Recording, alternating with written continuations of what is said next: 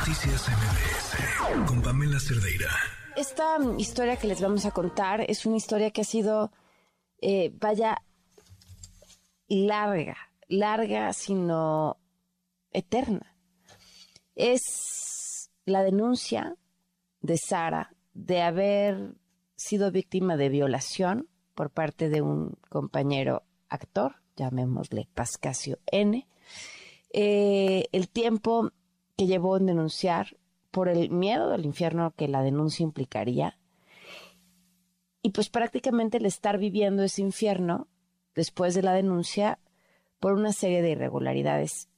Uno, hoy, eh, el, 21 de febrero, les notificaron que eh, no vinculan a proceso a este sujeto, quien, quien ya había sido detenido, fue puesto en libertad y le avisaron a la víctima hasta cinco días después. Eh, por supuesto, todavía les quedan recursos eh, legales, pero sin duda en su proceso, pues esta no es la mejor de las noticias. Y le agradezco muchísimo a Sara Nichols que nos acompaña en la línea. ¿Cómo estás, Sara? Muy buenas noches. Hola, Pamela. Buenas noches.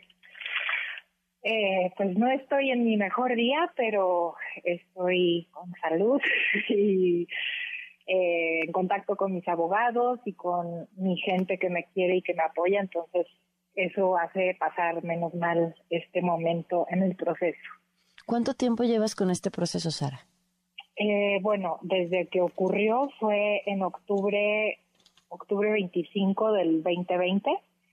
Em, y después de mucha terapia y de irme del país mucho tiempo, eh, regresé con, decidida a denunciar un año y un día después, lo cual hice.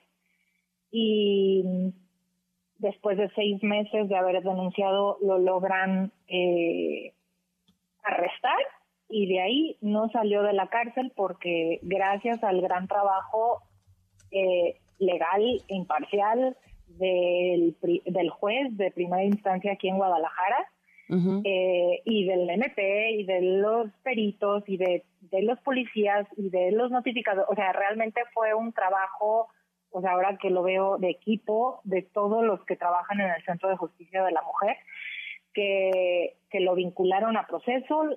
Fue una gran victoria para mí porque con eso descansó mi alma en ese momento de que, ok, va a vivir esta situación, este proceso tras rejas y yo, mientras tanto, mi intención es seguir sanando y, retomar una vida normal.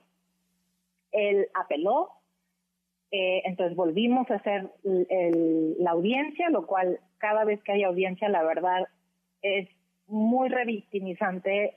No puedo hablar por todas, pero en, en mi caso, por la manera en que hablaba el abogado del otro hombre, increíblemente difícil emocionalmente de escuchar como alguien miente durante horas y horas y horas y trata de voltear todo y, de, bueno, de vender una historia.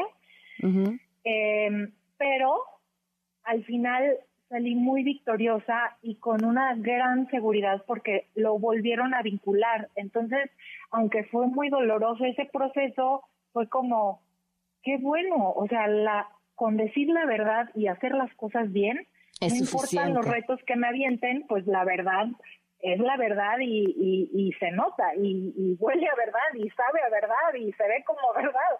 Entonces yo ya estaba muy tranquila y hasta, hasta el martes pasado, que yo no había tenido noticia alguna de mi caso, que ya supe que había apelado nuevamente, pero no tenía noticia, no había resolución.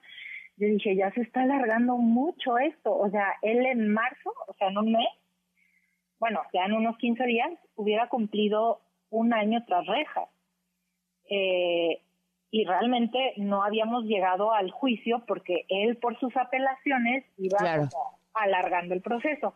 Pero yo en mi mente dije, bueno, mientras lo pase tras rejas, pues que lo alargue lo que él desea. O sea, no, no, no es grave. Él ya no es amenaza a la sociedad ni a mí. Nos acompaña en la línea Miguel Ángel Suárez, tu abogado. Eh, Miguel Ángel, buenas noches. Me quedan tres minutos de programa, pero sí quisiera escuchar. No te preocupes, ¿qué fue lo que pasó eh, que, que, finalmente obtuvo él esta respuesta y además me imagino que dan recursos legales de su lado. Claro, buenas noches, este, gracias por el espacio. Eh, de manera muy general, eh, nos notificaron eh, cinco días después de que sale la resolución. La resolución sale el 16 de febrero, nosotros nos notifican el 21 de febrero, situación que nos parece, en primer lugar, muy extraña. Por lo regular, el mismo día que sale la resolución, notifican a los centros penitenciarios para que otorguen la libertad y ese mismo día se hacen las notificaciones a todas las partes para que empiece a correr el plazo eh, para poder recurrir a esa resolución, que en este caso sería a través de un juicio de amparo indirecto. Ese amparo indirecto tenemos 15 días, eh, en este caso contados a partir del día 22 eh, para interponerlo. Estamos ahorita trabajando en él. Eh, lo, lo, vamos a lo vamos a presentar y, y hay, hay, muchas cuestiones muy extrañas en esa en esa resolución es una resolución plagada de inconsistencias se da por parte de la Sala Superior de Información de la cual desconocemos eh, la forma en la que eh, la obtuvo. Son situaciones que no se ven eh, muy muy eh, muy a menudo. Y, bueno, pues causa extrañeza la forma en la que emiten esa resolución sin perspectiva de género, obligando a la víctima a presentar testigos cuando son delitos de oculta realización. Y, bueno, pues eh, definitivamente estamos inconformes, inconformes con ella y, va a ser algo que se va que se va a recurrir. Es importante decir que la investigación sigue vigente, la, investigación sigue abierta y, se van a seguir aportando datos de prueba dentro de ella para para buscar nuevamente una, una audiencia inicial de formulación de imputación y lograr nuevamente una vinculación a proceso y que Sara pueda puedan obtener justicia. Pues les agradezco muchísimo a los dos, este, especialmente a ti, Sara, por, eh, tomar la llamada, por platicar qué es lo que está pasando y estamos al pendiente. Muchísimas gracias.